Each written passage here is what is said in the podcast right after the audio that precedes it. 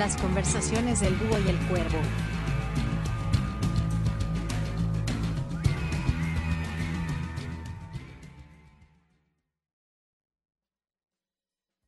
Muy buenos días, buenas noches, buenas tardes.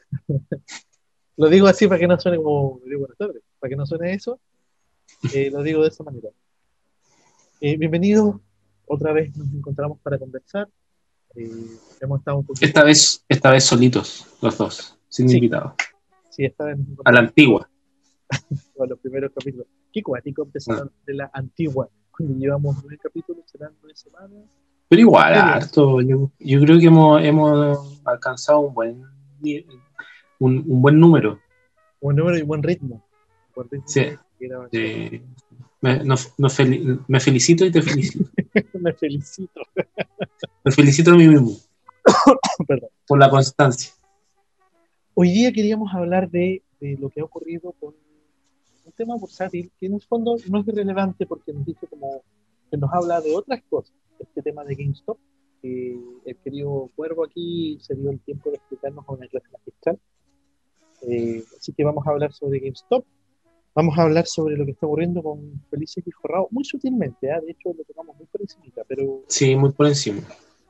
eh, el tema de la libertad, de, de lo que es esto de los, de, los, de los inversionistas y cómo finalmente estamos llegando a una lógica de, de- de mo- de- queremos hablar sobre esto de las masas y el, el- el movimiento de las emociones, las masas. Y en realidad tenemos que ponernos optimistas, en algún momento tenemos que ponernos optimistas, Mm. porque, eh, no sé, no es una forma natural del ser humano de vivir en esta lógica del optimismo, o sea, perdón, de pesimismo. El pesimismo nos afecta, afecta la, yo creo, un elemento central en el ser humano. Pero eso lo podemos dejar para Llegamos, llegamos a hablar incluso de los propósitos Sí, en la vida. Eh, así que, ah, bueno, y el tema de la doble moral, que también es un tema que vamos a trabajarlo, vamos a porque la lógica de la doble moral es precisamente eso, el, el- el engaño explícito jugando con lo implícito. Mm. Es un, es un tema antiguo, es bastante ahora. Así que dejo con... Y al final llegamos, lle- cerramos con un... Ah, no, no le voy a contar lo, con lo que cerramos. No, va a no pájaro, no, no, no lo, no lo digo, Perro pájaro. perro pájaro. Así que Sí, esperemos que... debe ser disfruten-. Esperamos que disfruten mucho el capítulo de hoy, un capítulo más reposado, un capítulo que se siente más, eh, más calmo, yo creo que propio de las vacaciones, para algunos, los que tengan vacaciones, esperemos que los disfruten, Sí. pero también es porque ya pasaron tantas cosas, está más calmado. Así que disfruten y nos vemos durante el capítulo. Nos vemos. Eh, ¿Qué te parece esta, esta noticia de, de una acción que se llama, de una empresa que se llama GameStop? ¿Supiste algo de eso, no? No, si tú me explicas bien, porque algo, o sea, algo caché, pero no, no sé exactamente qué es. Oye, pero es que aquí tengo que hacer una, una clase magistral, así como para que nuestros oyentes estén, tengan todo el panorama más o menos claro. ¿Estáis dispuestos, no? Sí, dale. dale. Si la haces corta, calza dentro de todo. Ya. Eh, las acciones son, son pedacitos de la empresa que la empresa está dispuesta a vender en un mercado que es el mercado bu- bursátil. Entonces la empresa dice, hoy necesitamos plata. ¿Qué hacemos? Vendemos pedacitos de esta empresa y recopilamos plata. Eso se llama eh, salir al mercado en el mercado primario. Pero después lo- estos dueñ- dueñecitos de pedacitos chiquititos de la empresa dicen, oye, ¿sabes qué? ¿Sabes qué? Yo quiero vender este pedazo. Y otros quieren, otros desde afuera dicen, miren, una buena empresa, me gustaría comprar. Y ahí ya se transforma en un mercado secundario. Eso significa que es un trato entre, entre inversores y ya la empresa no, no tiene no le entra plata a la empresa. ¿Cachai? Pero sí le da prestigio a la empresa mientras va subiendo la acción y, y cada vez que se van vendiendo sus acciones y, va- y eso va subiendo, estaba súper bien. El tema es que eh, nosotros conocemos que hay mucha gente que se ha hecho millonario comprando eh, acciones de empresas y esperando que suban y después las venden cara. Ahora, existe una nueva modalidad, no es, nueva, pero, sí hay una modalidad que se llama venta en corto. ¿Qué significa eso? que, por ejemplo, tú tienes una, las acciones de una empresa y yo te las pido prestado, esas acciones. Digo, ya, eh, préstame las acciones de la pajarera SPA. Dale. ¿Ya? Y, y te las, me las prestáis. Yo te digo, te las voy a devolver en, no sé, pues, en, en un mes más. Y te las tengo que devolver. Eso hay una, una cuestión legal ahí de por medio. Y yo las vendo al tiro. Pero lo que yo no te digo a ti, querido hermano, querido amigo Búho, eh, es decirte, es que sabes que yo creo que tu, la empresa La Pajarera se va a ir a pique. Se va a ir a pique, entonces yo la vendí al tiro y yo te la voy a devolver en un mes más y en un mes más va a estar más, más barata. Entonces, ¿qué voy a hacer? Voy a, las voy a comprar para devolvértela. Ah, Entonces las vendí hoy día a 200 y en un mes más va a estar a 100. Compro el mismo número que te debía a ti y me quedo con 100 adentro. claro. Ya, entonces eso es una venta en corto, cuando yo creo que tu Oye. empresa o tu acción va a caer. Es bien cuática la, la vuelta. ¿eh? La Sí, sí, No, no, no es una cuestión simple. simple.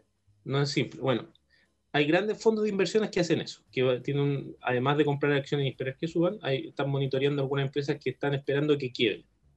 ¿ya? Y dentro de esas empresas estaba una que se llama GameStop, que es gringa, y es como un PC Factory. Pero que venden juegos y cosas relacionadas, eh, merchandising de los juegos y cosas así, juegos de video, juegos electrónicos.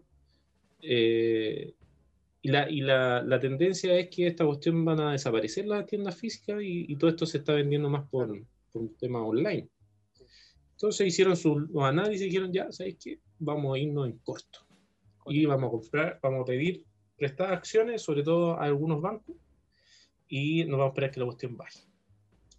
El tema es que hay una red social que se llama Reddit y que tiene algunos foros de conversación de diferentes temáticas y hay una que se llama Wall Street Beat, creo, donde se juntan varias personas así a conversar y hay como un tema así como contra estos fondos, así como que encuentran que ellos son los malos de la película y cómo se les ocurre, eh, ese es el discurso, ¿ah? ahí después vamos a analizar eso, cómo se le ocurre apostar contra una pobre empresa que va a caer. Entonces pongámonos de acuerdo y compremos todos como hormiguitas, que somos chiquititas, nos vamos a juntar, vamos a empezar a comprar, a comprar acciones y la acción, el precio de la acción va a empezar a subir. Entonces, ¿qué vamos a hacer? Que estos tipos que están, eh, que prestaron la acción, que pidieron prestadas las acciones y están esperando que caiga, porque ya las vendieron, se les empieza a ir el precio en contra, porque empiezo- el precio empieza a subir y ellos esperaban que bajara. ¿Cachai? Por lo tanto, eh, empieza a irse en contra, empiezan a ver que, que si ellos no liquidan su, su posición, van a perder más plata de lo que estaban esperando ganar. Ah, claro. ¿cachai? Entonces, ¿qué es lo que hacen? Dicen, ¿sabes qué? Yo me voy a salir de esto y en realidad voy a, a la- al, al búho que le debía acciones, la- cuando se las pedí prestadas, la- la- las vendía a 200 y ahora están a 300 y lo más probable es que lleguen a 400. Prefiero hacer la pérdida, com- comprar de nuevo en el mercado la- las que le debo y entregárselas y perdí 100. po. No voy a perder 1000. Porque para arriba eh, el- los precios son infinitos. Puede llegar a a la De hecho, GameStop Stop, en, en la literatura, en, en el, en internet, se llegó a rendir 1400%. Y hizo guatear a muchos fondos de inversión. Ahora, y ahí es la conversación que quiero entrar contigo. Ya te cacho. Eh, ¿Se debería mm, legislar contra eso en Estados Unidos y posiblemente acá en Chile si es que llega a suceder? Oh, mira, ¿Se parece esa situación cabeza, a lo que cabeza- estamos viviendo con Felices y Forrados?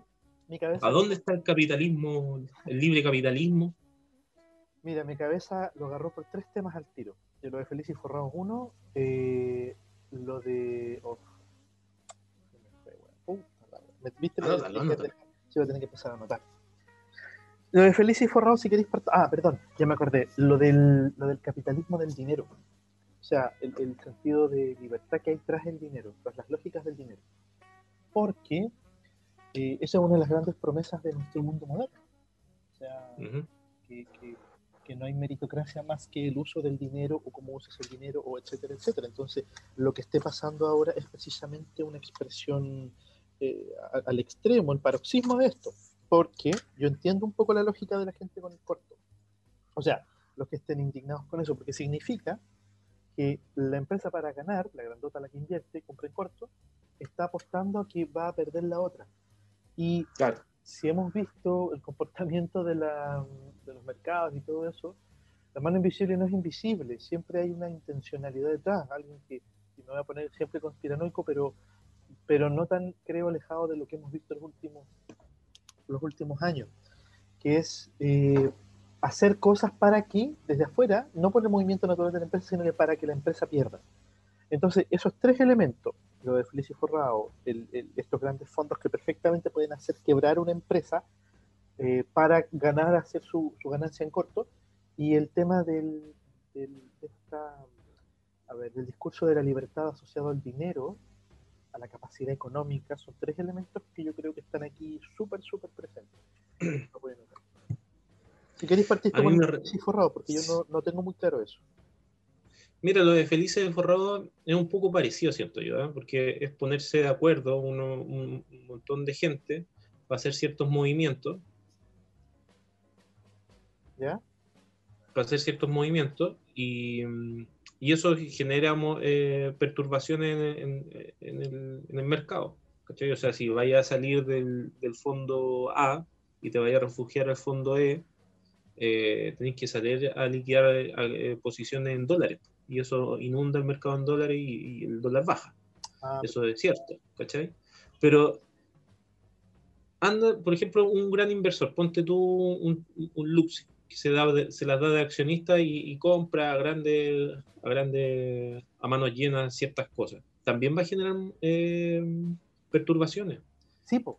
Ahora, Sí, ahora, eso- ¿por qué para el pueblo, pueblo unido, para el pueblo tiene que haber una legislación y para las manos fuertes o lo- los gallos con plata o estos grandes, estas grandes eh, corporaciones eh, que, invierten plata y tienen eh, mu- mucho poder? No, ellos no. Ahí, ahí sí que hay libre mercado. Ahí sí que sí.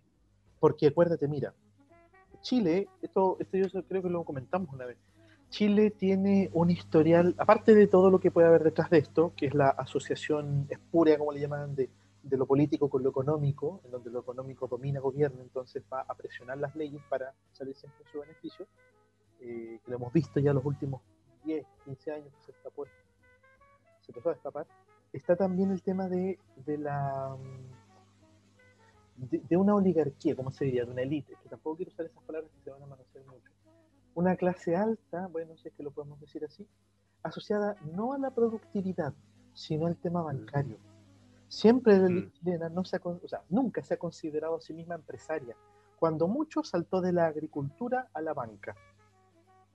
O sea, de tener ser dueños de terreno, de, de este personaje JLP, este, este, paje- este, este pájaro, este un buitre, un, no sé, un, un personaje bien, bien oscuro. Eh, del, del negocio que hizo ahí con su suegro, eh, se, se adueñó de todo lo que son las, las mineras, ahí, las mineras, no, la silvocultura, los bosques para la explotación de, de madera. Hay unas leyes ahí que los favorecen, que, que nunca las han tocado, y que están en la Constitución, y que pasa eso a convertirse como en un, en un, en un estilo de hacer economía en Chile. Sea, de todo lo que es la tierra se pasan a la banca, no hay, no hay empresas. Si tú te pones a pensar, las últimas empresas en Chile las están haciendo quebrar. O las, hicieron, o las cerraron. ¿Y por qué digo esto? Porque NAP, por ejemplo, que es una de las últimas empresas que está quedando en Chile como del Estado propiamente tal, eh, cada cierto tiempo tiene accidentes, no, no tiene un buen sistema de administración. Alguien me podría decir, claro, pero es que eso indica el mal, la mala administración del Estado. Eh, porque, porque, porque se toma como una ley que todo lo que hace el Estado es malo en términos de administración. Mm. Y esa cuestión pasa a ser un tema, o sea, como justificar un montón de cuestiones más que sea real. A eso lo podemos discutir, pero no significa que el Estado sea un mal administrador, sino en todo el mundo los estados estarían mal administrando. Y hasta antes de la pandemia iba, había estados que iban bastante bien, sobre todo en Europa. Entonces, Mm. No es un tema de, que solo por ser Estado quiebran las empresas. Bueno, pero ¿a dónde iba con eso? Eh, efectivamente yo veo una, una, una especie de doble moral, de doble estándar moral en la economía y en muchas otras cosas. Hace tiempo atrás he escuchado una, una columna de Christian Banking que hablaba sobre eso, de, la doble moral en Chile. Y quienes más sufren quienes más se hacen cargo de esa doble moral, que la asumen como propia, como la moral de, del de arriba, es decir, si tú estás en este nivel de clase media, eh, eres aspiracional porque aspiras a tener la escala moral de que está arriba, del, del dueño de empresa, de todo lo que tú consideres clase alta, o, o, o, la, o la, siguiente, o el siguiente paso en tu, en tu escalamiento social, bienestar y, económico y, y predominancia y todo. Entonces tú vas a tratar de tomar esa ética y te das cuenta que, y al empezar a mirarla, empezar a observarla, te das cuenta que es profundamente eh, distinta a la tuya. O sea, a ti te enseñaron que había que ser honesto, que el dinero era una cosa que sostenía con trabajo y una serie de otros discursos, así, a nivel paradigma, a nivel creencia religiosa, o sea, ni siquiera te lo cuestionáis, te das cuenta que al llegar arriba, esos discursos no son, no solo no son, te enseñan lo contrario. El dinero puede venir incluso sin trabajar. Puedes ganar dinero incluso. Eh, puedes tener eh, todo lo que desees independiente del resultado que tenga para otro. Siendo que, digamos, la gran mayoría de los trabajos, así como de oficina o humanos, tienen que ver con los efectos de tu servicio en la interacción humana. Desde el ingeniero informático que está haciendo un programa para que la persona se meta mejor en su celular o no sé qué cosa, hasta el médico, el arquitecto. Siempre hay una interacción humana. Pero para arriba no. Para arriba las interacciones humanas son, son escasas y son siempre los círculos limitados. Entonces, yo sé que me fui para otro lado, pero quería dar esos ejemplos nomás para, para reconocer lo que se me refería con la doble moral. Y esa doble moral es la que nos irrita, esa doble moral es la que nos genera como la, la percepción de que, de que todo es desigual. Genera frustración, ira, o sea, lo de felices y forrados es la forma de tener nuevamente control sobre tus platas. ¿Cuál es el discurso? Usted es tontito, así que usted no puede manejar su plata de inversión para futuro. Entonces claro. pasa a ser un FP. Felices y Forrados te dice, ¿sabes qué, compadre? Hay otra forma de hacerlo, te lo digo yo, por fuera. Mm. Tú tenés gobierno, sigue, vale. No, no se puede. De hecho, ese es el gran tema. O sea, lo estuvimos eh, viendo en todo el, el, tiempo que pasaba. Se le, se le acusa al Felices y Forrados de ser como, no sé, cómo sería un, un, un, un inversor interesado. O sea, su, su negocio estaría en manipular de manera truculenta los mercados a través de este servicio que, que ofrece. Pero, y si así fuese, yo soy súper libertario en ese sentido. O sea, si, si el, el, tiene una pasada ahí, bien por él, pero si, si, a mí me da un servicio y ese servicio me está funcionando, que lo haga. Sí, pero esa es la moral, a ver, esa es la moral de arriba, así te voy a decir, la moral de arriba, abajo. O sea, eso mismo que estás pensando tú, lo están pensando los gerentes de las grandes AFP que están presionando al gobierno para que saque una ley de restricción de porque esto, no, esto, si te das cuenta, va a salir esta ley que regula a la asesora financiera, o sea, de financieras previsionales, eh, antes de la reforma previsional. Es muy raro eso. Por eso te digo, o sea, no es tan raro. Si, si usamos esa interpretación, se es raro, claro. Pero el punto es, es que estas dos es muy burdo. Eso. eso. sí, sí, ya se perdió la sutileza ya, de la política. Sí, sí ya no hay sutileza. Ya no tienen cara. Es que sabéis que sí. antes la gran, la gran pelea, el gran miedo en Chile no era, oye, eh, atentos cuando gane la selección o cuando haya un triunfo nacional, porque ahí van a tratar de meter una cuchufleta con alguna ley, alguna cosa tramposa, ah. etcétera. Y ahora ya no está eso, porque se perdió hasta ese deseo de generar experiencias que te enajenen un poquito para meterte la cuchufleta. Ahora ni siquiera hay eso, por eso entiendo que, que este es burdo. Por último, la, la intención de engaño antes era distinta. Hay una cosa que yo, yo quiero decir en este, en este espacio, y es que generalmente la gente cree, de partida la gente no, no tiene mucho, mucho conocimiento de este mundo bursátil que al final yo siento que deberían tenerlo porque eh, estamos, queriéndolo o no, estamos todos metidos ahí. Sí. Desde la FP, ya, ya estamos todos metidos ahí. Entonces hay que entenderla. Y por otro lado, creo que eh, está muy metido en, en, el, en, el, discurso, en las noticias, en, en las pautas que, que, de repente ponen. que a todos nos va, a todos les va mal con las caídas de la, de la bolsa. No, po. Y con esto, con esto que estamos conversando, se, se demuestra que no, se demuestra que efectivamente los ricos se hacen más ricos cuando cae la bolsa. Exacto. Porque hay muchos que ya, tienen- ya están posicionados en corto. ¿Cachai? Que ya están apostando a que. Y hay- un, hay un documental en Netflix sobre Herbalife. ¿Ya? Eh, y ese documental está centrado en un, en un gran inversor que Hackman, Hackman el apellido de él. Ese compadre estaba posicionado en corto contra Herbalife. Y de hecho yo espérate. creo, yo, Herbalife está en el mercado bursátil. sí, pues hace rato. Oh, Eh, y cacha que el compadre, yo creo que el compadre pagó, el, eh, hizo o pagó el documental para demostrar que Herbalife era piramidal. ¿Cachai? Y, y- y el documental mostraba que, que la cuestión era piramidal y con pruebas y con testimonio y la cuestión. Netamente para el compadre hacer quebrar Herbalife y, y ganar y ganar, po, ¿cachai? O sea, el compadre, de hecho él decía, yo estoy posicionado en corto por, contra Herbalife y. El tema es que ahí ya empiezan a pelear, pelear eh, perros grandes, pues, ¿cachai? Y había otro fondo de inversión que, que le ganó la pelea y hizo que, su- hizo que el gallo perdiera plata al final, que hizo, hicieron, inflaron la acción del Herbalife, ¿cachai? Entonces, si te, te das cuenta que al final las empresas son, son como un tercero que ya, ya pierde, pierde importancia. Ahora una, eh, eh, tiene que ver con una cuestión Sí. casi que no existe, ¿cachai? Es como yo digo que va a ir para allá y yo digo que voy, va para el otro lado. Y por el que eso tiene la que- razón, corta la habla.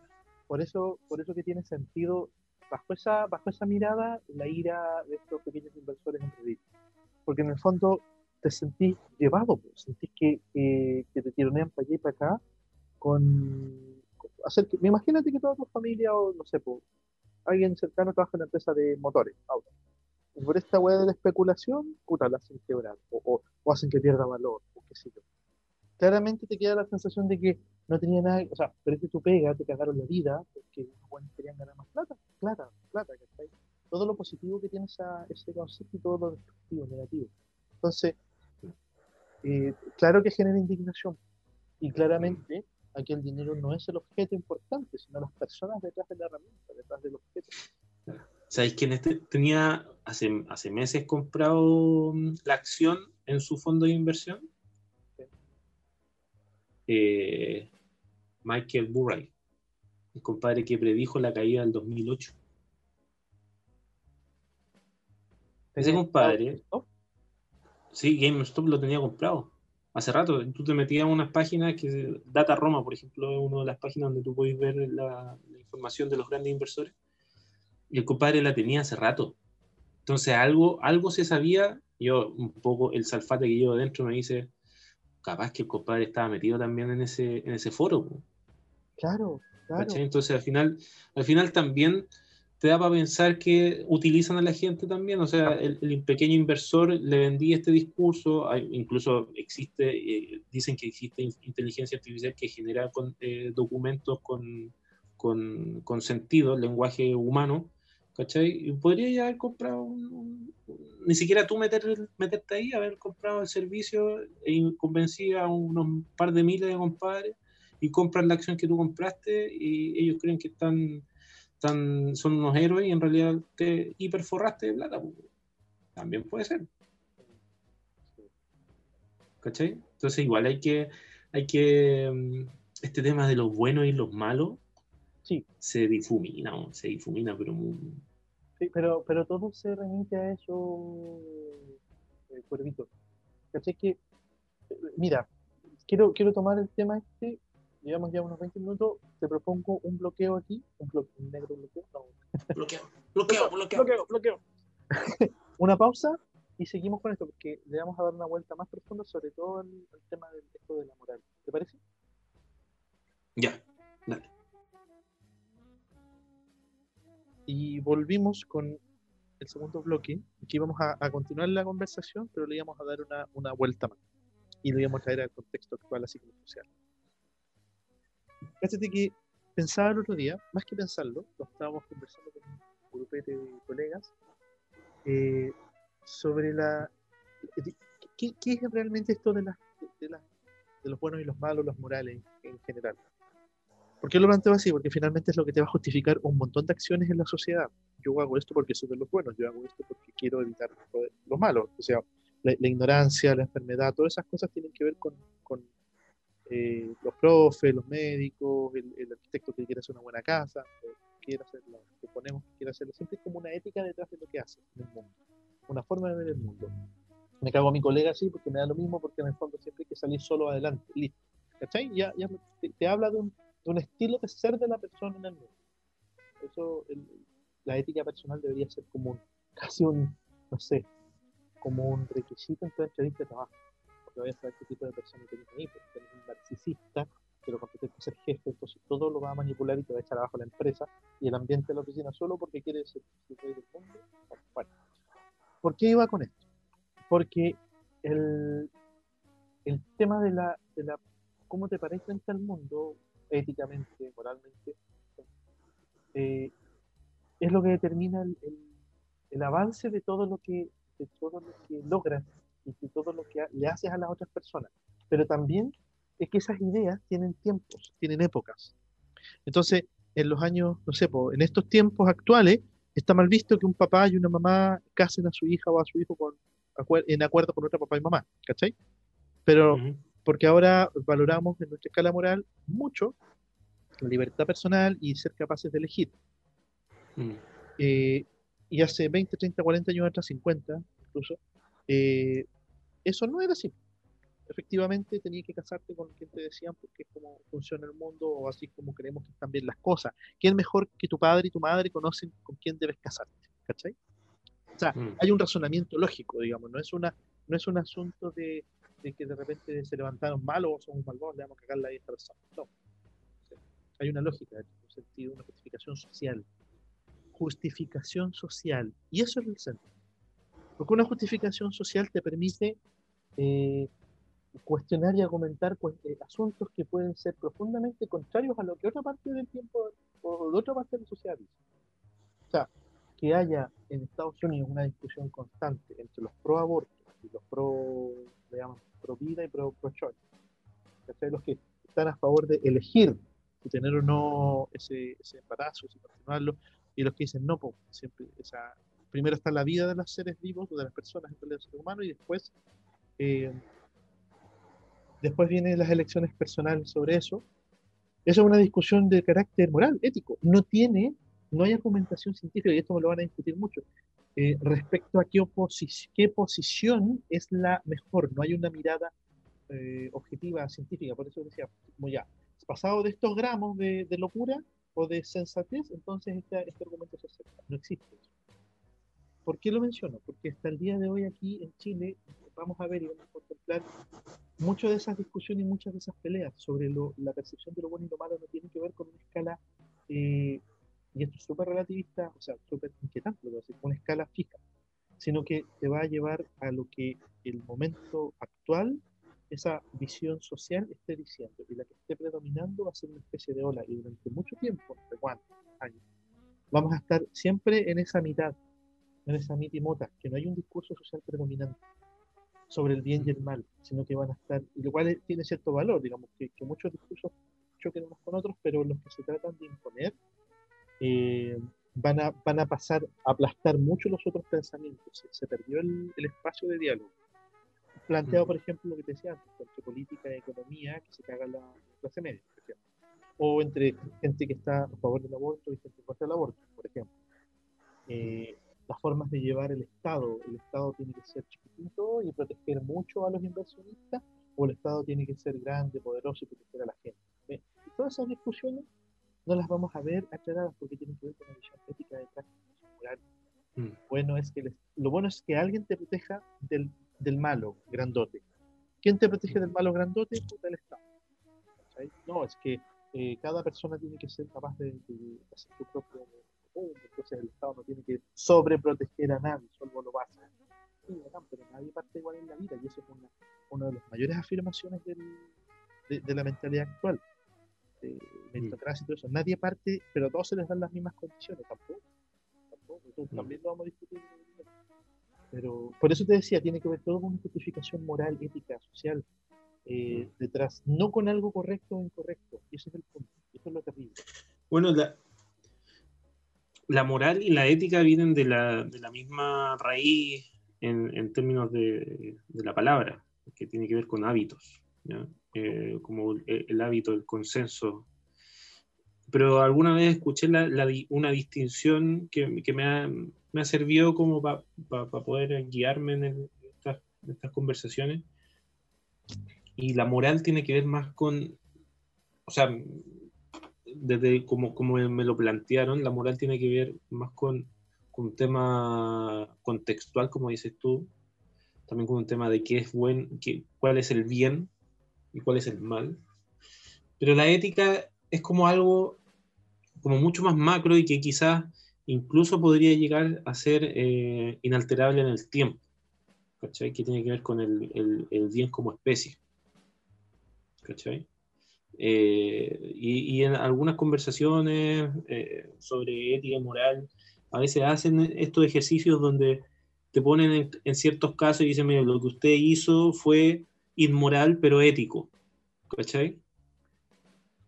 Entonces, sí, porque por ejemplo, eh, una mamá que su hija se está muriendo de hambre y roba, ya, robó. Entonces, moralmente es mal el, robo, pero lo hizo por, por, una ética mucho más superior. Ya, pero espérate, ahí no, no sé, no sé si será el ejemplo, pero como que me mezcláis dos cuestiones, lo legal y lo lícito y la ética y la moral. Yo la entendía la distinción más siempre, entendía la ética como la moral pensada, o sea, una reflexión, una distinción, distintos tipos de moral, la casuística y todo eso, y la moral vivida, que es la moral, eh, no sé, por esto que estamos hablando, será un tema de, será justo o injusto que una persona que choque a otra pague el, el, el, el arreglo, etcétera, ¿cachai? Ese tipo de cuestiones morales.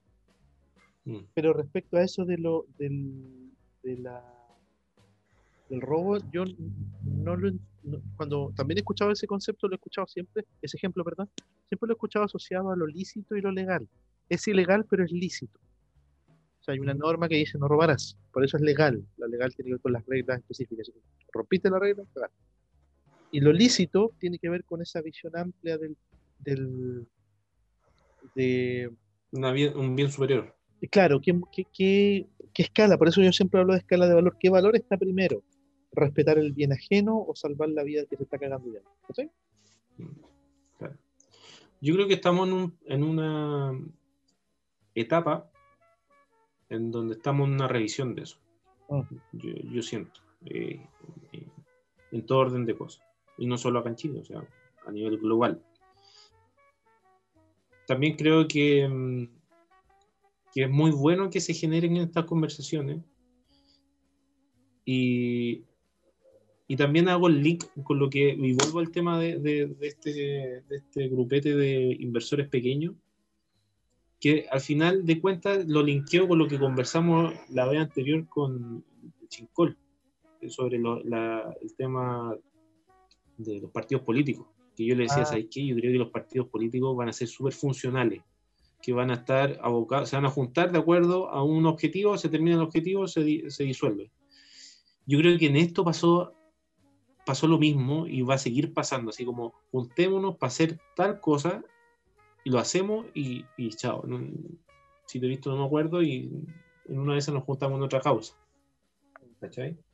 Como mucho más funcional, mucho más eh, elástico. Eh, eso creo que, que, es lo que se viene y, y, y las redes sociales, el internet, eh, la religión del internet que estábamos conversando la vez anterior con, Baldur, con Baldur, Baldur IA, eh, va a simplificar harto eso. O sea, ahora cada vez es más complejo eh, ocultar cosas eh, y, y, también se complejiza el cómo ma manejar las masas. O sea, yo creo que, que, que este tema de la de, que yo te comentaba, de la inteligencia artificial que genera discursos coherentes y con datos y todo, y que y, y lo puede difuminar en diferentes fuentes, eh, al final también va a atacar el, corazón de la libertad, porque al final va a empezar a tomar libertades, o sea, a tomar decisiones que crees tú que son súper libres y en realidad está diciendo súper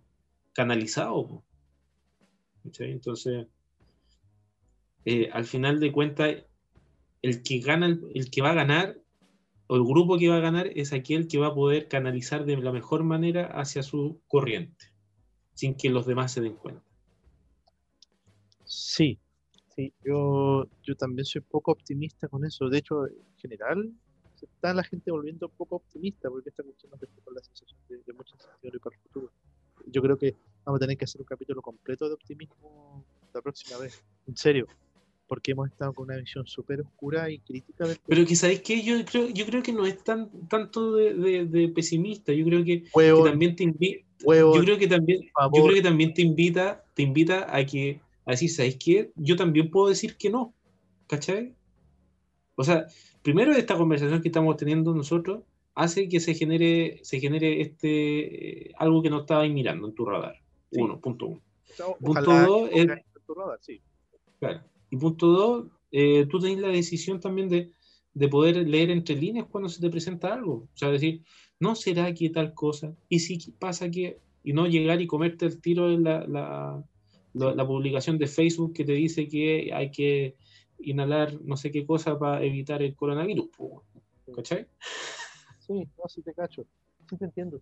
Lo que yo lo menciono no por ese beneficio, sino que por el costo que significa tener a la gente o a, un número grande de gente hiper, eh, hiper, no sé si la palabra es hiperconsciente, pero ah, a ver, es como que la capacidad de reflexión, y va a sonar un poco elitista esto, pero en, en, una mente, en una mente alocada, la capacidad de ser crítico y reflexivo se, se vuelve contra uno mismo, porque te pones hiper, hiperconsciente de ti mismo y de, de, del prisma con el que te estás mirando.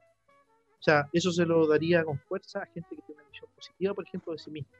Porque ve un defecto sobre sí y dice, ah, puta, sí, soy guatoncito, o soy guatón, o soy peludo, o soy pelado, tengo la media chasca, etc. Pero en estos momentos yo lo veo por el trabajo de adolescentes.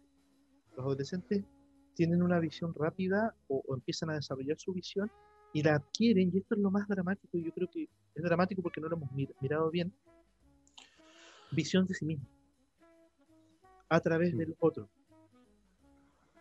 Entonces, eh, bueno, los adolescentes lo, construyen así, todo el resto de las personas lo, vamos viviendo más o menos así, tenemos que hacer el ejercicio de no, de no, eh, digamos, de entrar al cuestionamiento personal con esta mirada crítica que mencionas tú, mirada como, oye, sí, puede ser distinto, pero ¿cómo lo educamos para que no se vuelva contra uno? Porque es un arma súper poderosa.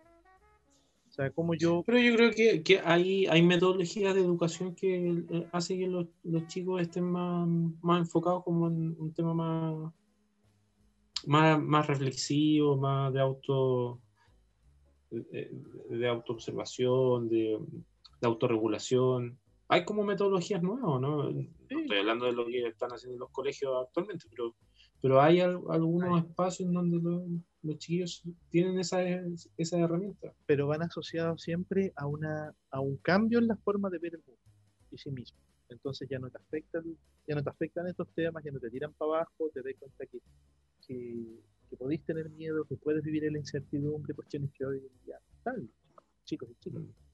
Entonces hay mucha incertidumbre, por eso te hablaba yo de un capítulo específico orientado al, al, optimismo. Y sabéis, y adicionalmente, y, y, lo junto con lo otro, ¿Por qué optimismo? Porque el optimismo o esas como posturas positivas ante la vida, etcétera, te defienden de la manipulación, te defienden del, del eh, ciertas formas en realidad de manipulación. Esto de que hablábamos de mover las masas. Si el mundo del mañana no va a estar asociado a partidos políticos que son pequeños grupitos, sino que ahora es la gran masa como si fuera el mar moviéndose, los que mejor van a usar eso eh, son quienes usen las emociones de las personas el concepto clave ahí son las emociones. Y, creo yo que en la medida en que eh, va, a parecer contradictorio, pero mientras más entendamos nuestras emociones, eh, seamos conscientes de ellas. Yo sé que esto es un discursito bien tirado como en la psicología de, escritorio, no de, velador hoy en día, pero conocer las emociones propias yo creo que nos defiende caleta, caleta de todas estas formas de manipulación, porque sabes cuando te hacen sentir rabia, cuando te hacen sentir eh, pena, Dice, ¿por qué me están haciendo sentir esto? O, miedo, que miedo es la fuerza mm. poderosa y yo creo que van a apretar nos van a apretar ese botón hasta el cansancio estos, estos movimientos, estas técnicas. Sí. Mm. Sí, pero mm, bueno, estamos en un, en un espacio en donde cada vez ten- tenemos más información, demasiada información eh, a la mano. Y eso te va a permitir tomar decisiones al final, que, que es lo que vaya, que lo, que lo que vaya a creer y que no. ¿sí?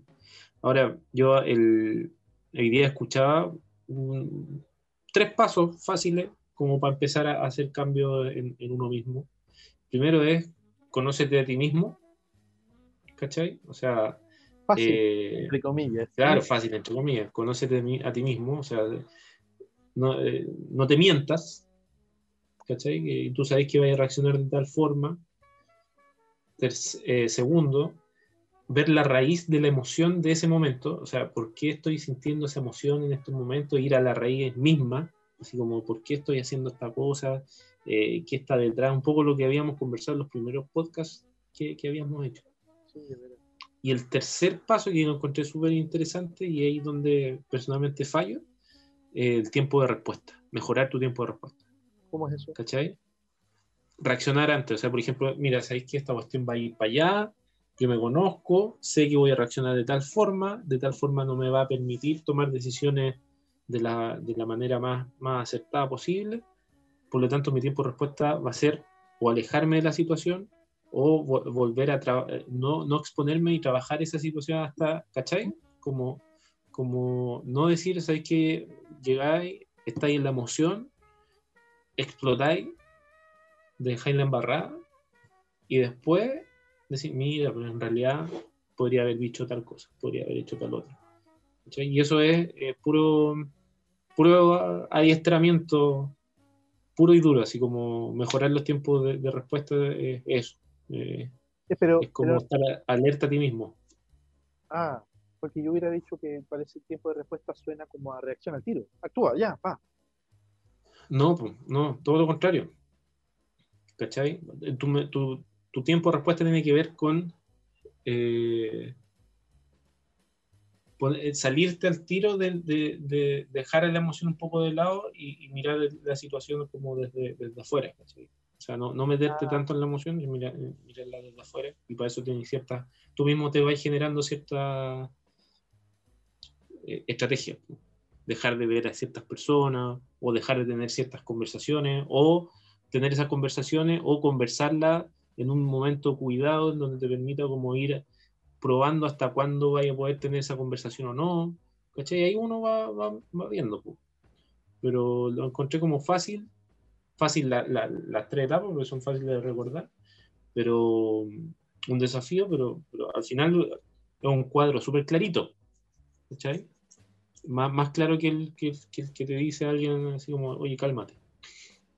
¿Cachai? Porque al final es tu responsabilidad. pues. Tú, te estás ahí- tú tenés la responsabilidad de, de conocerte tú, de ir a, a la raíz de la emoción y, y al final de cuentas tú decides cómo reaccionar. Ah. Oye, ¿por qué llegamos a esto? weón? Empezamos con GameStop, weón, y terminamos con... No, no, es que el- esto tiene mucho sentido porque es una acción, lo, que hablamos de tiene sentido porque es una acción moral, es una acción de, de un sentido de bien. Independiente de la manipulación, independiente de las secundarias intenciones de los que estaban detrás. Hay una intención, una fuerza, tan loco, queremos corregir el mundo, la- las cosas vemos que están malas para los, para los débiles, para los pobres, a eso se refiere. O sea, si, si lo Ese- esa- es- es- eso es lo que conversábamos antes de, de- de empezar a grabar, que eh, me resulta muy, muy eh, extraño y a la vez chistoso esta, este escenario, así como casi es como un comunismo, pero capitalista. Sí, ¿cachai? Es como el pueblo se revela y no es necesario salirse de, a, a- a quemar cosas ni a, ni a colgar gente, sino que nos organizamos y hacemos pere al, al que tiene muchas lucas. ¿Cachai? Si, si así fuese el comunismo, yo me declaro comunista. es que es el tema, no es el tema de la riqueza. Eh, Marx, yo creo que ya perdimos, yo, creo que con esto podemos eh, como ir acercándonos al como al medio del asunto. Esto ya no es un tema de derechas e izquierdas. Yo creo que hace tiempo se rompió esa lógica y, que, y por eso que lo, hablamos de los partidos políticos que se quiebran bajo, ese, bajo esa interpretación de la realidad. No es derecha e no es eh, capital contra proletario, digamos, eh, clase, clase trabajadora versus clase burguesa, sino que es el cómo el poder se concentra y cómo el poder se administra. Vas a tener gente en el mundo proletario que quiera utilizar el poder de forma centralizada y otra gente en el mundo proletario que lo quiera vivir de forma abierta, local. Y, es la gran, gran tema. Vas a tener gente en las élites, en el mundo burgués, que quiera consolidar y acercar el poder central. Pero que van a estar buscando eh, un poquito, tal vez un poco menos difuminarlo para, para poder manejarlo mejor. O sea, esto de tener empresas en muchos lugares, mucha gente en distintos lugares que pueden trabajar, digamos, una persona en Shanghái, otro en Budapest, otro en Nueva York, otro en Brasil, etc. Eh, y conectado, entonces está um, desperdigado el poder, está en un lugar central. Digo, no digo que no exista ese lugar central, digo que el lugar central tiene menos fuerza que el otro, la otra división. Yo creo que por eso hablábamos de pasar de los partidos políticos que concentran el poder a pasar a democracias directas, que es gente que se junta por un, se separa. Yo creo que nos vamos a mover en eso y por eso que ahora podemos ver estas cosas tan extrañas como un GameStop sea un comunismo capitalista, ¿cachai? Anarco-comunismo capitalista claro. hippie. Claro. Millennial. Millennial, anarco-comunismo capitalista hippie millennial. LGTB también. no, eso sumarle. No, pero para sumarle y todo. Oye, eh, la otra vez, eh, me acordé de una conversación que tuve en la universidad hace ya varios años atrás, porque estábamos hablando entre compañeros, así, había hombres y mujeres, y estábamos hablando de quién era el cuico del grupo, quién no, y la cuestión. Y, y un compañero hizo un análisis tan preciso y dijo, ¿se han dado cuenta que todos quieren ser clase media? Que es bien visto ser de clase media. Sí, tiene sentido. ¿Por qué? Porque el compadre tiene mucha plata, de hecho Piñera dijo que era de clase media, ¿cachai? O yo soy de clase media. A lo mejor y el, po y, el, y, el, y el pobre, el pobre también dice que es de clase media. Y el único que dice, el, el la única, el, el, único espacio en donde se dice, ¿sabes que Yo no soy de clase media, soy pobre, es el one de clase media.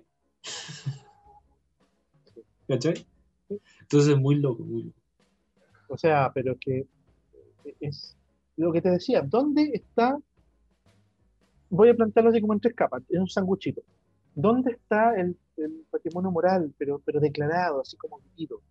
En el esfuerzo, en el, en el salir adelante con, con, con, ese discurso. ¿Y cuál es la clase que se esfuerza por definición?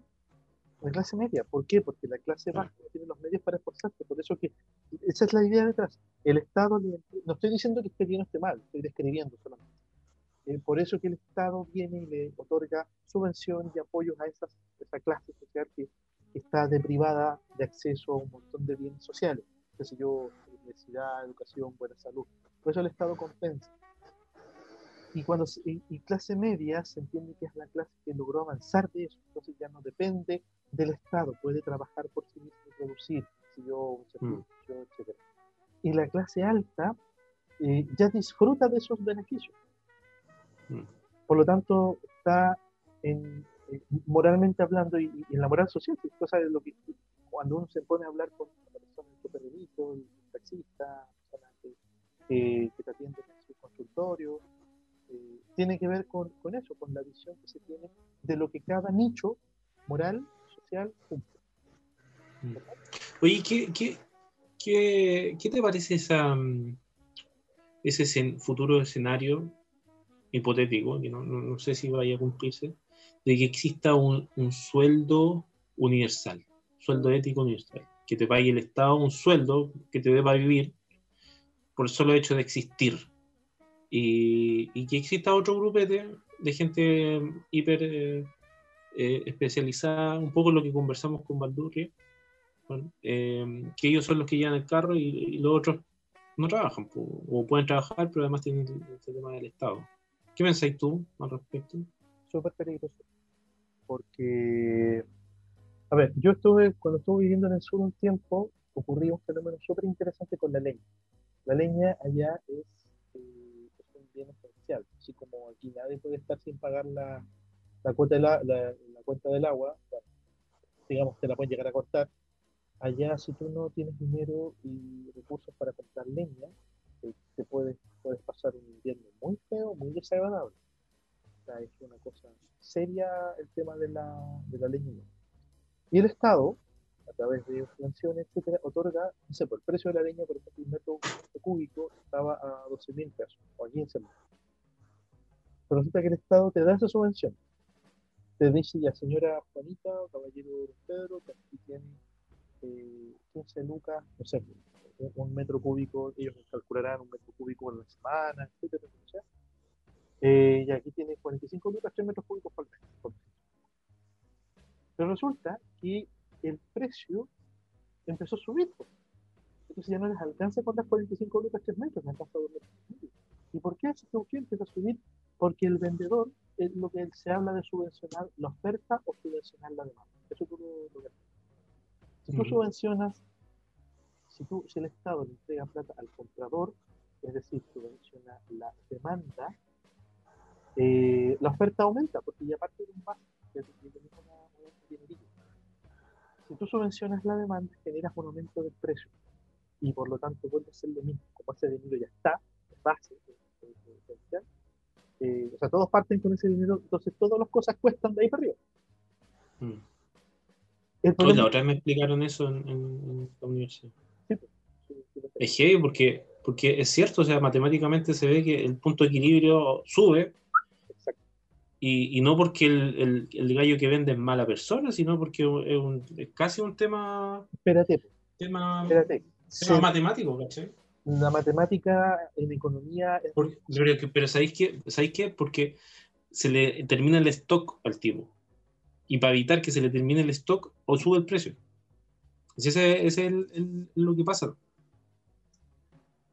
¿Cachai? Cuando hay, aumenta la demanda cuando aumenta la, cuando subvencionas la demanda, aumenta la demanda. Pero a eso me refería. No, no necesariamente tiene que ser eso. Qué rico, lo vendí todo, lo vendí rápido, voy a comprar más. Esa es la lógica detrás, por eso se dan.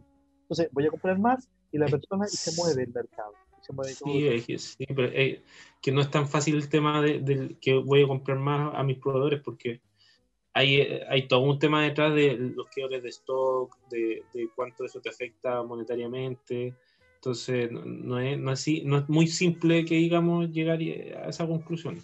Pero por lo menos lo que me, por lo que me tocó ver. Sí, pero mira, con esa misma idea en mente, que puede ser o no, o sea, el precio va a subir sí o sí, unos dicen que porque sí, otros dicen que porque no, el Estado, ¿qué es lo que va a terminar haciendo? Va a terminar fijando el precio de muchas cosas. Eso, eso, eso es pésimo. al final genera mercado negro. Exacto porque va a generar la, percepción de que no hay, no hay un... La cosa no cuesta, el Estado te la dan. Cuando fija el precio y, se nos va a disparar el IPC, eso, eso lo tuvimos mucho tiempo, hasta los 80. El IPC que tenemos ahora, eso es una, cosa que yo reconozco a los, que hicieron el, modelo actual, el control del IPC, que se evita con se evita un poco el, el libre mercado, pero, pero también qué cosas podéis regular y qué cosas no porque, por ejemplo, la canasta que tenemos hoy en día para calcular el IPC, mucha gente tiene serias dudas al respecto. ¿Cómo es posible que la cosa aumente, pero no aparece en los registros, no aparece en los precios? ¿Están alterando los datos o efectivamente están escogiendo datos que sirvan para, mantener el número? Es un riesgo, yo no lo apoyaría. Eh, tiene que haber otras formas. Yo, yo, también le veo un efecto psicológico al tema. Ah, bueno. Porque, porque, porque ponte tú, tú, pajarito, te dicen, ¿sabes qué? El Estado te dice, te voy a, subvencionar tus gastos. Eh, claro, tú, tú tenías un, cierto nivel de, ¿cómo decirlo?, de, de, hobby, de, ganas de querer hacer cosas, de... Pero ponte tú una persona que no se ha planteado esas preguntas, que yo creo que una gran mayoría, como que ya no, no, no, no le encuentra gracia a nada, po, porque ya no trabaja. ¿Cachai? ¿Qué, qué, qué va a hacer? Sí. Entonces yo creo que va a ser como una epidemia de falta de, Motivación. de, de motivación y como de, de ¿cómo se llama esto? Ah, pérdida de propósito. Oh, ¿cachai? sí. Porque, porque tú, eh, entre medio, si decís, tenés dudas sobre el propósito de tu existencia, por lo menos te lo tapáis durante el día con el trabajo, ¿cachai? Pero si no estáis trabajando, se te aparece ahí, po. Y si se te aparece y se le aparece a varios, yo creo que podrían haber incluso una oleada de suicidios. Sí. Sí. Sí, va a, haber- va a tener un efecto psicológico que, que ya hemos dado cuenta que, que psicológicamente hablando somos súper frágiles en general y también súper, eh, ¿cómo decirlo? Súper fragilizables. Aunque seamos Sí. resistentes, pero, pero mediante ciertas formas nos pueden volver frágiles, nos pueden hacer sentir frágiles. Yo creo que Imagi- Imagínate, así como vivimos una constante oleada de pandemia, pero Claro. te pagamos todo, vas a estar en la casa pegándote contra la muralla. po. Sí, po. Sí, po. Oh, qué O sea, no, es malo, o sea, el- o sea, no es malo, la gente se suicida, va a haber menos gente, por lo tanto, eh, eh, No, menos contaminación y todo. no, pero también lo que significa que, que imagínate que cada muerte violenta es una piedra en el agua. Cada muerte que ha sido así, imagínate la cantidad de, de olitas que se empiezan a generar ahora que no ha podido despedir No, ima- im- no, imagínate que puede suceder que algunos países digan, ¿sabes qué? Vamos a, a legislar y vamos a, a permitir que la gente se suicide, pero con dignidad. Oh. Au- aunque no tenga enfermedades. Y va a haber una industria del suicidio. Ah. ¿Te imaginas? Escuché una vez Oh. tipo decir una, un chiste con esto, pero terriblemente tal vez no sea chiste. Un servicio, una app, una, una aplicación en tu celular, un programa, que sea como suicidio express. Entonces, viene una, un dron, te tira una cuerda, te la poní, pum, el dron se levanta y lleva, weón. En ese momento fue un, un- un chiste de humor muy negro, pero si te empezás a dar cuenta, Pero una gran oportunidad. eh, eh, eh, claro que en ese momento lo dijeron así como chiste, pero la, la- la tragedia detrás es eh, cómo le quitáis dignidad a un momento que era, o sea, cómo vas, lim- a ver, cómo vas extrayéndole a las acciones humanas todo, lo, todo el valor no material que tienen, simbólico, trascendente, espiritual, energético, llámalo como queráis. O sea, todo lo que hemos hablado, todo lo que hemos venido conversando es precisamente cómo, cómo el mundo se va quedando sin eso. Que no es solamente lo religioso, no es solamente la, la- la cosa religiosa tradicional, sino que es lo, lo, que, no, lo que no queda explícito en, en la, la magia, la esperanza, todas esas cuestiones que son difíciles de objetivizar. Y Oye, actualmente, actualmente una persona que trata de suicidarse y no se no logra suicidarse, lo- se lo llevan preso. Sí, por, por una razón en específico, porque el Estado es el que se preocupa de mantener la vida, o de cuidarlo, o de protegerlo. Entonces tú lo que hiciste fue un asesinato contra una persona. Contra ti mismo. Claro, pero legalmente, digamos, eh, el Estado es responsable. Sí. O sea, si te vayas a suicidar, preocúpate de que te mueras. Porque si no, vayas a estar en la cárcel. Eh, Lo a- no- y lo vas a pasar queda- Sí, pero esto no, no lo consideren como sugerencias ni, ni invitaciones al suicidio, ¿ah? por favor. No, no, obviamente. obviamente. Aquí el, el amigo cuervo con su humor negro de repente puede ser malentendido, pero no es eso. ¿ya? Así que esperemos que eso, eso quede como un disclaimer. Sí, sí, por favor. No se suiciden. Los necesitamos. Sí, a todos. Para encontrar soluciones a todas las cosas que hemos conversado, yo creo. Por eso te hablaba del optimismo. Yo me voy a poner plan, en campaña, de aquí en adelante, todos los capítulos, voy a ser más positivo y optimista. Porque ya que no pongo Para eso hay que, mira, para eso hay que dejar de ver las noticias. Nada más. Yo las dejo de ver si yo no estoy viendo. esto- yo leo un par de diarios online nomás de, de datos de y cosas así, pero es porque es plata. es plata, hermano. Pero, pero no, tanto tema de eso, no, no. Hace mucho tiempo que no veo televisión. pues. No, yo tampoco. Yo veo Pepa. No. La Claro. Pepa, la Patrol, todos esos monitos que La pollita. ya me los sé en memoria. Oye, la, la pollita. Sí, la pollita. ¿Cómo está la pollita? ¿Bien? Ahí está con, con, con sus rulitos, creciendo. Oh, Oye, habla, habla caleta, habla mucho. Y, pero se da a entender muy bien, es muy bueno. mira, o sea, ha tenido buen estímulo de la parte del lenguaje, súper. Sí, sí, parece que sí. Estaba, Eh, pa- parte del curso este de que tiene neurociencia, estaba viendo las etapas del desarrollo infantil, eh, neurológicamente hablando, digamos, etapa tal que se llama de etapas de ventana. Bueno, eso también tienen que saber. alguna vez lo supe, Oye, de verdad, alguna vez lo de verdad le hiciste espacio en tu cerebro a todo el conocimiento que tienes en esa área. Sí, o sea, no tanto, pero, pero sí hay cosas que se me olvidan, obviamente. Me gustaba mucho la neurociencia, la encontraba muy entretenida. Lo es, lo es, lo es. Sí. De hecho, la pollita está como al, al entre el año, año 3, el, la, la ventana de desarrollo no solo del lenguaje, sino que de la parte motor, sensomotora. Es decir, los, los conductos que reciben información, neurológicamente hablando, y los que emiten una respuesta. Más que el procesamiento mental, no, no estamos hablando del proceso del sistema nervioso de tocar, de hacer, de agarrar, de moverse, saltar, tirarse al suelo, jugar con barro, pegarle a un algo, ¿cachai? Todo eso, todo eso, todo eso que pasa en interacción, es súper que se hable en esta, en este campo. No tanto que hace entretenido. Entretenido. así que Pero ahí está, creciendo. presento. Ya pues, parece que hasta aquí nomás llegamos. El tema Sí, es para ah. más, pero la verdad es que yo ya quiero cambiar el, el foco en la línea editorial. Sí, no, no, yo creo que. Pero por lo menos eh, pudimos, como, por lo menos quise eh, eh, explicar lo que había sucedido, porque mucha gente se, como cacha que, que yo a mí me gusta el tema bursátil, Ya. me ha preguntado, así que lo dejé aquí eh, expuesto para, para que entendiera.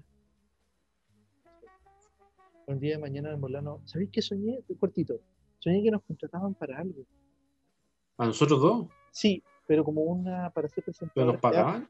Sí, sí, sí, sí, es que era, ya, era, como, bueno. era como un canal, a ver, ¿cómo era? Era como un, un algo, una empresa, algo, que, que hacía eventos. Y a nosotros nos quería para, para animar los eventos, pero de esta lógica. De los eventos eran como conversaciones. Evento, conversación, una hueá muy rara. Deberíamos, pero tendríamos que salir con máscaras de, No. paja- de pajaritos. Como, la, como las películas de Tom Cruise, eh, ¿cómo se llama? Eh, Ojos bien cerrados. Claro, una cosa así. O la película. Oye, esa película es muy, muy, muy rara. Yo cuando la vi la primera vez fue así como, uy, qué, loquillo. Sí, es que ya, pero yo solo debo decir que mi corazón estaba en esa mujer hermosa. Oh, qué hermosa. La Nicole Kidman, Nicole Kidman. sí, es bella. Es Hoy tiene sus años ya, ¿eh? Sí, pero y se mantiene, pero muy bien. es que es su, su herramienta de trabajo, Ajá. negocio. su negocio. Sí. Es la Sí. estética, se vende, se vende la estética, se vende la, la. Oye, y el otro que está igual, este gallo, el Tom Cruise, está igual. Sí, pero ¿Cuándo creo- envejece? Sí, pues ahí hay un tema Dorian Gray de por medio. Pero es ese cuento de Oscar Wilde, ¿no es cierto? No, no, no, no. Ah, cuéntame, ya. cuéntame, cuéntame, rapidito, cuéntame. rapidito, con esto cerramos. Dorian Gray era un personaje eh, de la literatura victoriana, que escribió ese cuento Dorian Gray, escritor de la época victoriana, siglo XIX. Y, y, y el tema es que eh, Dorian Gray hizo un pacto con el diablo. Se, las voy a spoiler, pero ya no es spoiler, porque esto es una historia que tiene más de 60 y tantos años. Hizo un pacto con el diablo para que esté, para ser eternamente joven, porque él era muy seductor, un verdadero dandy, un playboy de la época. Pero todas las cosas malas que él hiciera tenían que irse a alguna parte. Entonces el diablo le dijo, esa pintura que te ordenaste, todos tus males, todos tus pecados, todas tus cosas feas, todo tu lado como oscuro, que en el fondo te mata, te quita como la vida, la vamos a mandar a ese cuadro. Entonces Dorian Gray no soportaba ver ese cuadro, porque ese cuadro era el, el conjunto, el resumen de toda la maldad que él como que había proyectado fuera de sí. Él tiene muchos niveles de interpretación, pero gracias a eso él era inmortal. Él nunca envejecía.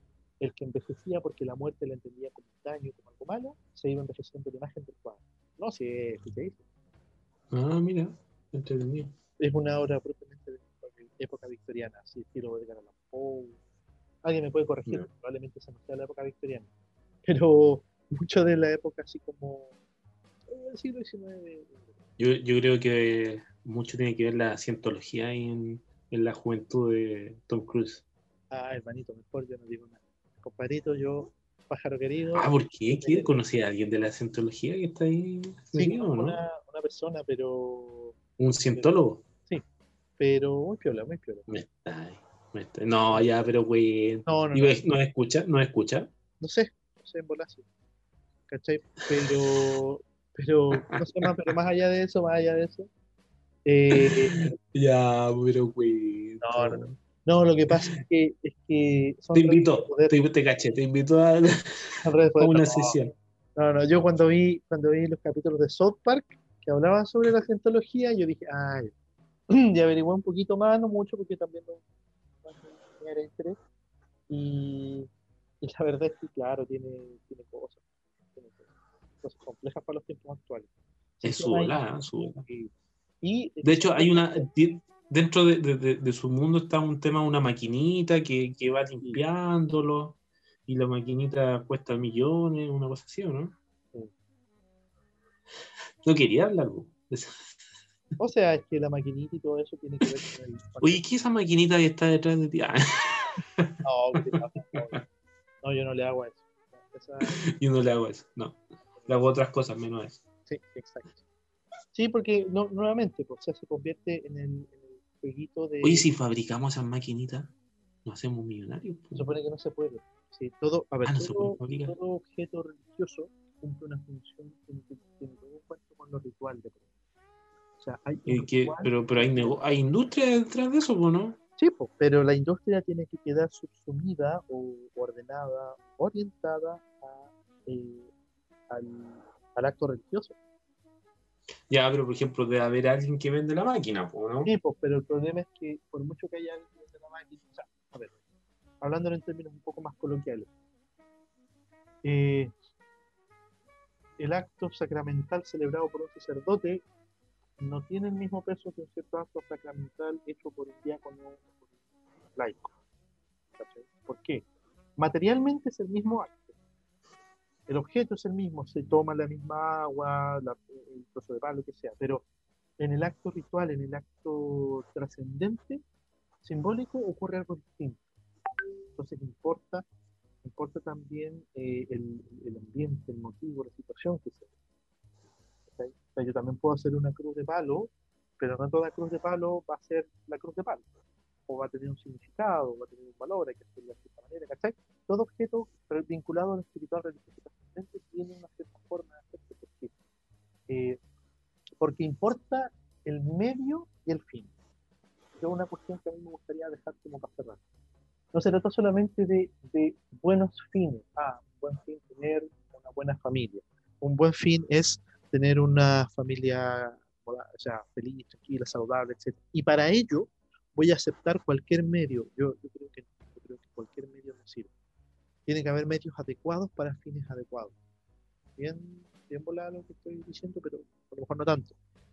Pero no puedes tener un, un fin correcto con medios incorrectos. O sea, no porque vaya a querer darle a tu familia todas esas cosas buenas, que son cosas buenas, vaya a destruir a tus colegas, vaya a robarte plata, etcétera, etcétera. Tiene que haber fines buenos. Y, y la pega es descubrir pues, cuáles son los fines buenos o los medios para esos fines buenos. Aristóteles hablaba de la frónesis, que es la prudencia. Es como lo que hablábamos al principio de la moral, la práctica constante de escoger bien. Y la única forma de escoger bien es, bueno, con esas cosas que decías tú. Conoces a ti mismo, conoce la raíz de tus emociones y, y el tiempo de reacción. Me conozco y, y soy más consciente de mí mismo, así que sé cómo elegir. Eso yo creo que es como una receta para, receta para el éxito, hermano. La receta para el éxito, el éxito es coger bien. ¿En serio? Eso dijiste, po. O es, o es coger bien. Ah, güey, ya me querías hacer un juego de puta, ya. ya. Dije yo, chuta. me obligas a cuestionar toda mi vida. Eso yo entendí que viste hay problemas de audio, problemas de internet. Yo dije todo el rato, dije, Platón, oye, la tenía clara. Aristóteles. Aristóteles, cacha, no te había escuchado nada. Oye, en serio quedó muy bajo. Muy bajo. De repente ha sido su, su alto y bajo. Ya voy a tener que cambiar. Sí, para- Pero, pero el mensaje final de coger bien quedó, quedó en la mente, en mi mente y va a quedar en la mente todos los que escuchan. Así que terminando de escuchar nuestro podcast, ya sabes lo que hay que hacer. Lo cual no es un mal consejo, ¿ah? No, para nada, para nada, para nada. Y además, si, si, si está en solitario, también se puede. Sí, también. También de soledad. ¿Por qué lo hice con pena? ¿Por qué lo hice con pena? Eh, porque es una época, es una época de, de- si, si hubiera alguna carta del tarot que describiera este momento sería vivir como un ermitaño para el, el. Sí, una semanita, un tiempito de ermitaño para el búho. Ah, de veras, hay que decir que no está en, en el mismo nido que Claro. si- desde donde me hablas. Estás en otro nido, Estoy en otro en otra ramita, en otro lugar. ramita, exacto. Er- er- ermitañamente. ermitañamente me vine a recluir una semanita lejos del mundanal ruido pero pero claro aquí se descubren cosas y es bueno estar en silencio en silencio en, el, en el acallamiento de muchas cosas así que ahí les cuento el próximo capítulo que, que encontré acá que encontré en este espacio Va a estar livianito entonces. Oyentes optimista huevón optimista Optimista, optimista. Por favor. Optimista. oye Si yo soy optimista. se me está cayendo vocabulario ¿Sí? Se me ha caído ya un par de veces. Ya, vámonos antes de que me mande otro condorito. Ya, vale. Ya. Nos vemos entonces Saludos, a la salida. Sí, saludos condorito. Ya, cuídense. Nos vemos. Oye, pero tenemos que ir al. al- al- Ah, de veras, pues. el- sí, el- pues, tenemos que grabar la salida y la entrada. Sí, este no, este no salía. Entonces no, No. hagan como que no dije nada. Y ahora queda todavía unos 10 minutitos. 5 minutos. Ya, chao. Hemos llegado al fin de este podcast. Tengo una duda. ¿El fin del podcast? ¿No vamos a grabar más? No, no, por el fin de, de este episodio. Ah, eh, eh, bueno, algunos que no saben que nosotros primero hacemos esta grabación por Zoom y después el- aquí el, el, el búho hace su marihuanza eh, electrónica y, y terminamos en audio nomás. Pero, pero siempre el búho me hace ciertos gestos, entonces el dedo chico, ¿por qué lo tenéis chueco, weón? puta que soy. Estoy fallado, hombre. ¿Por qué tenéis el dedo chueco? Ah, pero, ah, oye, el dedo chueco, weón. Son unas garritas. Unas, unas garritas. Pero, de, o sea, ¿qué debería tener una, un, un relato más entretenido? No, es que me agarré un día y me quebré el dedo, al final fue una causa justa. Tienes que venderte, po. véndete, véndete. Reinterpretar mi propia historia. No, no es mala idea. Claro, claro, Interpretar- interpreta.